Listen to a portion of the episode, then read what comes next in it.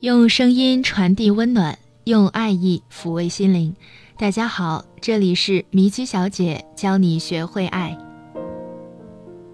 魏兰在《大歌》中唱道：“如果兄妹相称太多，记不起喜欢我、讹称知己的真太多。”一句简单的歌词，让无数有相同经历的男女默默流泪。电影《匆匆那年》中有句台词这么说道：“一开始。”你是我的秘密，我怕你知道，又怕你不知道。你不说，我不说，又远又近。那现在，就让我以朋友的名义继续爱你。一群好友举杯投注的欢庆时，你的目光却在躲闪，生怕偷偷的喜欢被他发现。你们都在一个小团体里，平时打打闹闹，充满欢声笑语时。他搭着你的肩膀说：“咱们是最好的兄弟。”时，你强颜欢笑，内心充满苦涩。他看不见你的喜欢，因为他只把你当兄弟看待。我只能以朋友的名义爱着你，勾肩搭背的时候靠得这么近，你却听不到我的小心脏紧张的扑通扑通的跳。我爱你，你却把我当成兄弟。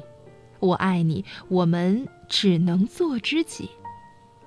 你的心里是否藏着秘密？你是否很想大声的告诉那个反应过慢、性格上粗枝大叶的兄弟：“我们不做朋友，我们恋爱吧。”兄弟只是掩饰。今天我们就来聊聊，蓝颜也好，兄弟也罢，怎么样逾越这条身份的鸿沟，跟喜欢的人在一起。首先要学会分辨他是否把你当兄弟。面对男女之间的称兄道弟，我们可以这么定义：比起普通朋友的关系，兄弟关系可以说是更上一层楼。这说明男方更加重视你，你们之间有更加深入的了解。但凡事都有两面性，兄弟关系代表着你们的友情更加坚固。要想发展成爱情的话，需要花费更多的努力，所以喜欢的人只把你当兄弟是件喜忧参半的事情。好哥们儿会在深夜的时候带上你压马路，而喜欢你的会让你早点睡觉。好哥们儿会在朋友聚会的时候跟你批酒，而喜欢你的则会默默地递上一杯饮料。好哥们儿在吃饭的时候。会偷夹你的菜，而喜欢你的会把自己碗里的肉夹给你。好哥们儿和你的交流基本直来直往，嘴巴比较损；而喜欢你的则会温柔体贴，关心你，陪伴你。总的来说，把你当成好哥们儿的男生会把最本真也最不羁的一面展示给你，不矫情，不煽情，你们之间讲义气。所以，你能在他身上得到的，往往不是呵护和关怀，而是能为你两肋插刀的生死之交。当我们捋清楚你喜欢他，他就把你当兄弟这个事实后，才能做出下一步的打算。到底是主动出击，还是保持原有的关系呢？我们继续帮你解答。如果对方已经有爱的人，请保持原有的关系。在电影《爱》里面，小妮和宜家是好闺蜜，宜家和阿凯是情侣。三人原本和乐稳定的友谊，在宜家发现自己怀孕后起了巨大的震荡。原来，阿凯和小妮因为吵架而分开的那段时间里，阿凯找宜家的闺蜜、自己的朋友寻求帮助挽回宜家时。小妮终于忍不住说出心中喜欢阿凯的秘密，这促成了两人在喝醉酒的夜晚做的不理智的事情。明明知道阿凯深爱着宜家，自己也珍重和宜家的友谊，是小妮打破了原本该有的平静，最后不得不切断和阿凯的感情与宜家的友谊。所以，假如对方已有爱人的时候，请尽量的保持原有的关系。你只是对他有一点点的好感，认为可以克制住自己的行为，那么继续做兄弟也无妨。假如这对你来说特别艰难，如果你觉得再也无法忍受这种得不到的痛苦时，那么有必要做出退步的举动。这时候，他可能会意识到你的反常，问你为什么会疏远他时，你有两个选择：第一，善意的谎言，告诉他自己已有心上人，咱们应该保持点距离；第二，直接挑明而说你刻意回避的理由。你的去留取决于你爱他的深浅程度。欲擒故纵，要引不要倒追。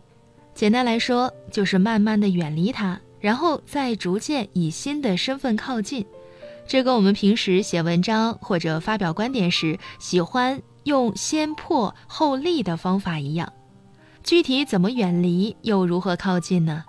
此处的远离指物理距离上的远离。比方说，你们总是约电影、约吃饭、约逛街，竟然都没有擦出火花，很大一部分原因是他对于你们经常性的见面已经不以为然了，已经不用区分性别了。所以，你们可能要减少做同一件事的频率，改变一下常规性的操作，给俩人之间带来点新鲜感。当他日常的约你和一群小伙伴出来时，试一试。一改常态的拒绝他，感觉见面的频率减少到一定的程度时，正是刷新身份的最佳时机。你的出现会给人一种耳目一新的感觉。这里就开始讲到如何瘾的问题了。首先做一点新鲜的事儿，比方说你们之前经常一伙人约饭，现在试试单独约电影、做烹饪。其次，加强聊天的深度。不要再聊吃喝玩乐的话题，找个机会和他谈谈心，顺便了解一下他的恋爱观，他喜欢什么类型的女孩。所谓知己知彼，百战百胜。此外，也能透露自己的感情状况，伸出你的橄榄枝，尝试在无形当中拉近彼此的距离，用委婉的方式，暗示性的表达爱意。爱他，就让他知道。为什么要强调表白的方式要婉转呢？因为你们的关系比较特殊，你们以前维系的是仗义的兄弟关系。假如画风突然变矫情起来，场面会非常别扭。就像韩剧《三流之门》里面的东满和艾拉，做好朋友的时候，双方经常随意串门，即使睡一张床也不会发生什么事儿。等到日久生情，俩人互有好感之后，反而变得扭扭捏捏、害羞的不要不要的，真让人哭笑不得。所以，婉转的表达你的爱慕之情，才不会显得太局促和唐突。怎么样委婉的表达呢？特殊的节日送有代表性的礼物给他，比如巧克力、围巾、水杯这类纪念与实用型并重的礼物。另外，还有一种很清新可爱、不尴尬的试探性的表白方法，即你可以这么跟他说：“以后你只能跟我玩。”这个玩不是普通的玩耍，而是谈朋友的意思。但是说这句话的前提是俩人已经非常熟悉了，既开得起玩笑，也能严肃的谈话。如果试探出。他真的单纯把你当成铁哥们儿或者妹妹，而没有恻隐之心时，也不要灰心，凡事皆有可能。你要充分利用他对你积蓄的情感和熟络的关系。男生在感情上面往往比较的粗线条，其实他早已习惯了你的存在，而再也离不开你。给他一点时间，耐心的等待他的答案，展现自己女人的一面，但记住不要。太刻意。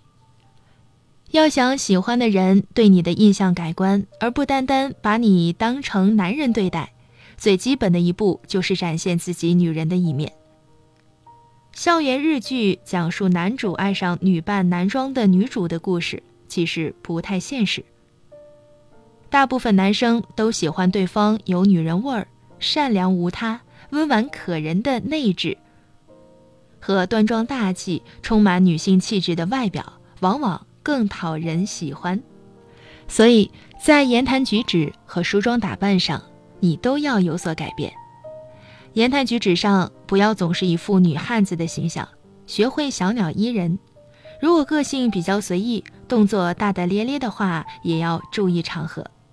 特别心仪的对象在场时，小仙女就不要放飞自我了。但是记住，不要表现得太刻意，否则就矫枉过正了。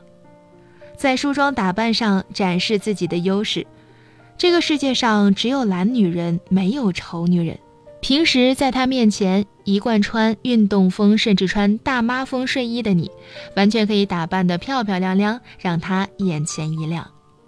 其实我们开头提到的电影。匆匆那年的台词还有下半句：“如果重新开始，你还会爱他吗？”会，但这一次，我会告诉他：“我不要再假装，不要再只做朋友。”希望以上的小建议能够帮助到有相同经历的你，让他改变对你的称呼，成为喜欢你的人。分享了这么多的干货，大家觉得本期的内容对你有帮助吗？你或者身边的朋友有类似的经历吗？对本期的内容，你有什么补充吗？欢迎评论告诉米奇小姐你的故事。如果你在恋爱、婚姻上需要答疑解惑，欢迎关注我们的微信公众账号“米奇小姐”，也可以添加我们的情感助理悠悠的微信号“米奇小姐”的全拼加上数字零七，两个七都是数字。今天的节目就到这里。这里是米奇小姐教你学会爱，下期节目我们不见不散。